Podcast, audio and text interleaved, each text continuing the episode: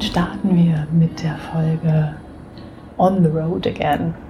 Ich möchte gerne mit dir anfangen, so wie ich immer gerne anfange, indem wir einmal gemeinsam die Augen schließen. Dann atme einmal über die Nase ein und über die Nase wieder aus.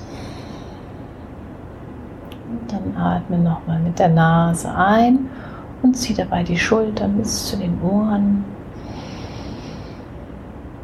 Und mit der Ausatmung lässt du die Schultern langsam sinken. Nochmal einatmen. Schultern mit nach oben ziehen.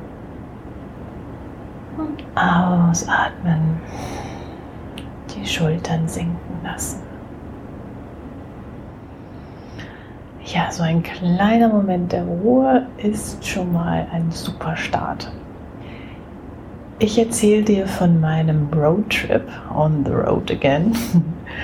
Ich bin seit drei Monaten unterwegs. Insgesamt bin ich ein ganzes Jahr raus aus meinem Job und lerne mich und die Welt ein bisschen näher kennen. Geplant war es erstmal mit einem Bus, also so einem kleinen Campingbus unterwegs zu sein für ein ganzes Jahr. Stellt sich heraus, dass oder hat sich herausgestellt, dass für mich da doch, sagen wir mal, das Wetter eine große Rolle spielt.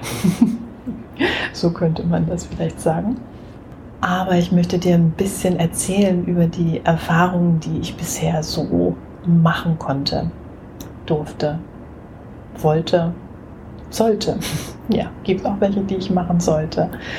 Also, ich habe also diesen Plan gehabt, ein Jahr aus dem Büro sozusagen mich zu verabschieden und zu reisen. Und vielleicht kannst du dir vorstellen, dass wenn man sowas plant, dann gibt es da viele Stimmen dafür, die einen unterstützen, aber es gibt auch viele Stimmen, die sagen, dass das ja wohl totaler Wahnsinn ist und man seinen Job nicht einfach aufgeben kann und dass man jetzt irgendwie das machen sollte, was eben so normal ist. Ja, das war ein interessanter Prozess, ehe es dann auch wirklich so weit war. Nun gehöre ich nicht zu den Personen, die etwas akribisch im Vorfeld planen. Ich kann nur sagen, für mich war das jetzt genau der richtige Weg. Das macht natürlich jeder so, wie er das gerne möchte oder kann oder wie er das will. Ich habe wirklich bis zum letzten Moment eigentlich gewartet bis dann die Pläne konkret wurden das hat sich auch bewährt, weil dann nochmal eben andere Stimmen dazu kamen. Das heißt jetzt ähm, Vernunftstimmen, die eben gesagt haben, ähm, es macht vielleicht jetzt nicht so viel Sinn, jetzt die ganze Zeit unterwegs zu sein mit dem Van oder wie auch immer. Also es gab auf jeden Fall einzelne Strömungen, die irgendwie bis zum Schluss, bis ich dann wirklich in meinem Bus saß, irgendwie noch so ein bisschen mit reingespielt haben. Aber die Unterstützung war auch ganz großartig von meinen Freunden, die eben mich begleitet haben bei diesem Weg.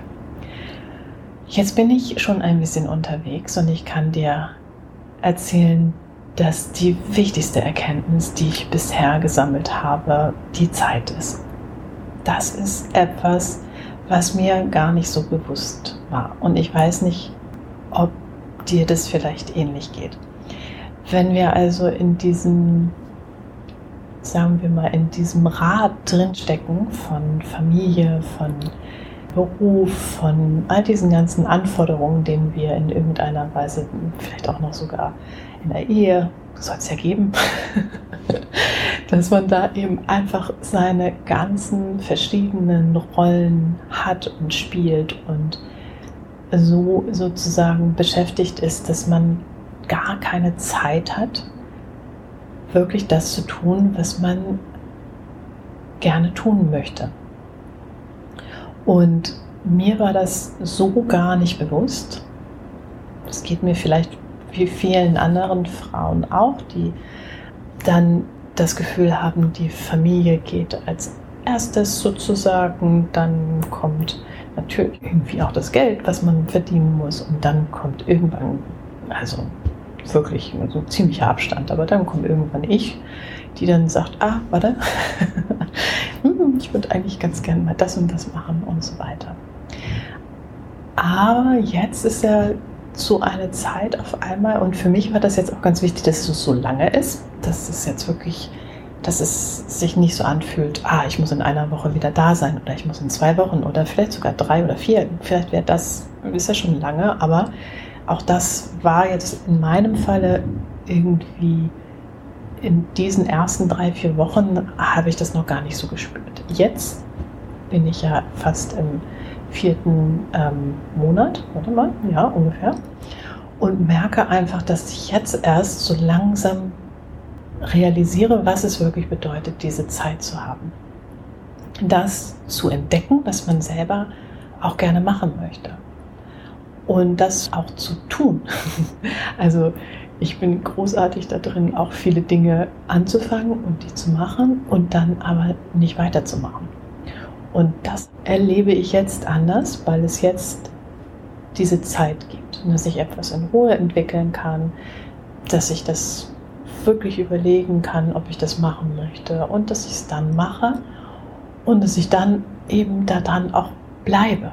Also ich weiß, dass es vielen nicht möglich ist, jetzt für ein Jahr irgendwie rauszugehen. Und so radikal muss der Schritt ja auch nicht sein, muss für keinen so radikal sein. Aber was wichtig ist, und das ist etwas, was ich hoffentlich auch nach diesem Jahr dann wirklich in mir drin habe, ist dieser Moment für dich. Und dieser Moment für dich, den du mindestens mal zweimal am Tag dir gönnen solltest. Weil das Problem ist ja, wenn du dich selber gar nicht oder wenn du gar keine Zeit für dich selber hast, dann weißt du ja auch gar nicht genau, was du willst. Also das macht es ja dann sehr schwierig herauszufinden, was du willst.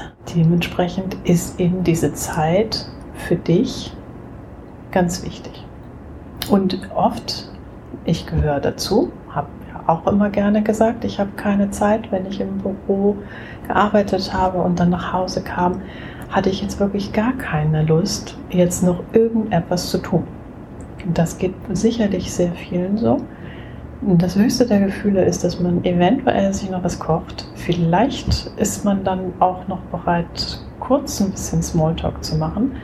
Aber eigentlich ist es am schönsten, sich irgendwie vor die, auf die Couch zu setzen, vielleicht ein ganz bisschen Schokolade, vielleicht ein Gläschen Wein, all diese ganzen Dinge, die aber ja gar nichts mit dir selbst zu tun haben.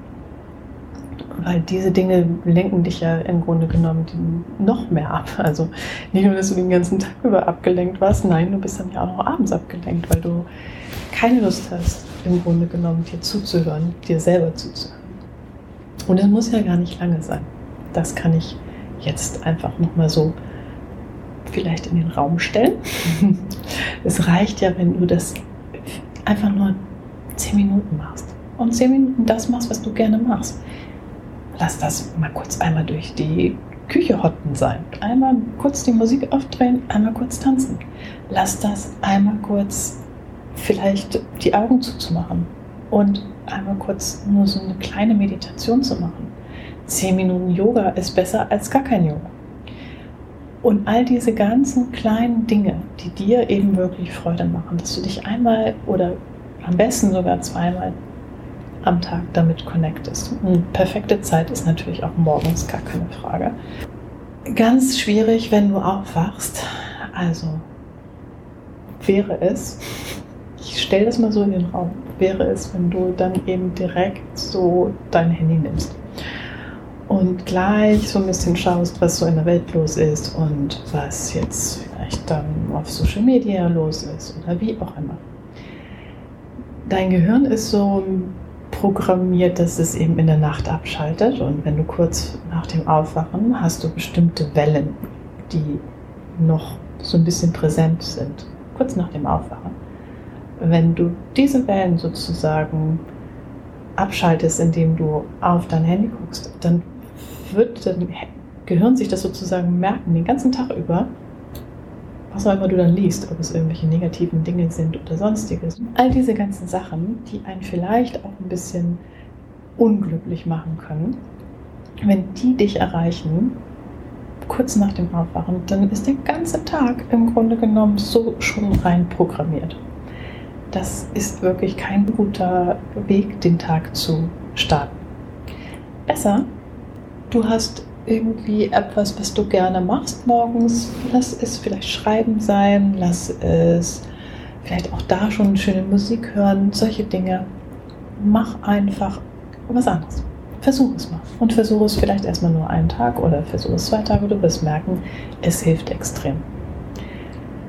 Das kann ich dir mit auf den Weg ähm, sozusagen, oder kann ich dir ans Herz legen. genau, das ist so die Erkenntnis, die ich aus den ersten Monaten Reisen mitgeben kann. Egal wo ich war, ob ich nun ähm, im Bus war, ich habe immer diese Zeit für mich gefunden und es hat mir extrem viel geholfen. Gerade wenn man so viel unterwegs ist, fehlt einem ja auch so ein bisschen, also mir fehlte dann tatsächlich auch irgendwann so ein bisschen die Basis. Ne? Also wo, ähm, wo packe ich eigentlich mal meine Kulturtasche aus? Das ist schwierig. In so einem Campingplatz geht das nicht und in so einem Campingbus schon mal gar nicht, weil der ist ja sehr klein.